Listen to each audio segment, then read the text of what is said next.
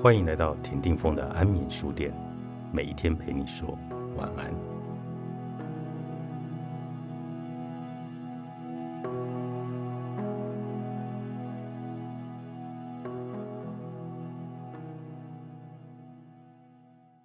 你得到了多少爱，等于你付出了多少爱。这是 Pitos 歌曲《The End》的一句歌词。没错，你付出多少，才会得到多少。爱是如此，友情、友善、善意也是如此。这句歌词是我最喜欢的一句话，但它也过度的理想化。毕竟，人生中无论我们给再多，也得不到回报的事，实在不计其数。几年前，某个朋友讲了一句令我大为吃惊的话。他说：“还钱就像是赔钱，有种吃亏的感觉。”从此之后，我就刻意的避开这个人，因为我自己也借钱给他人，就连我身为债主，别人准时还我，我都还会不好意思，仿佛跟人伸手拿钱一样。所以我实在无法理解这个朋友的心态。人的想法如此不同，又怎么能够期望付出多少就能拿回多少呢？倒不如换个想法，我给别人一，不见得就能拿回一，有可能大于一，也有可能什么都拿不回来。只要秉持这个原则，就能少一点失望、伤心或怨恨。这个原则再进一步，就是更高层次的人际关系法则了。付出可以，但别心念着对方会不会回报你，回不回报是操之在他，太在意只是徒增痛苦。我的人际关系首要原则就是尽人事听天命。我做好自己该做的，剩下就交给命运了。人际关系不像数学，它很难找到公式去推算下一步。但是人们以为人际关系存在着秘诀，只要找出它，人生就能畅行无阻。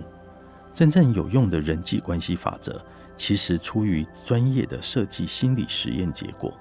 但一般人不太容易获得这类资讯，反而容易在一堆无用的假资讯里迷失，而错过了真正有用的资讯。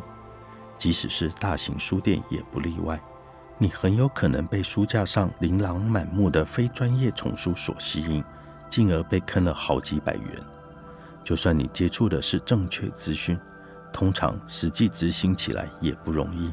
因此，若非该领域专家或世界顶尖学者的研究结果，建议别轻信。在此介绍一个可信度还算高的人际关系法则：懂得施予的人，会比觊觎他人所有或斤斤计较的人更容易成功。但是这里不是要你当凯子被削光才后悔莫及，而是适当合意的施予，懂得判断该施予的对象、东西和程度。然而，难就难在这一点，我们绝不可能看几页书就懂得如何适当的施予，因为他必须同时运用智慧、同理心和情绪智商等人际关系来处理。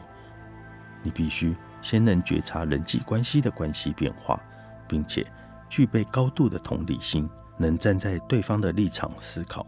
同时，你还得拥有流畅、动人心弦、正向激励的表达能力。施予不是己所欲施于人，而是给予对方想要的东西。了解成功属于懂得施予的人的这项法则，我们还不见得能马上运用它，更不用说坊间竟无科学统计又欠缺心理学支持的人际关系的秘诀了。胡乱出招只会下场难堪。我相信你一定实际看过不少，也听过不少这类的失败经验谈。举个例子。你可能听过权威说服术。假设有人这么说，之前《华盛顿邮报》不就有篇报道吗？他说这是错的。虽然这句话运用了书里教的说服技巧，但很有可能被认为是在显摆学识，反而给人不好的印象。与其如此，倒不如这样说：虽然不太肯定，但我认为不是这样。这样讲不但能说出自己想说的。还能在对方心中留下好印象。我也不想一直当好人。作者：蒲敏根，联经出版。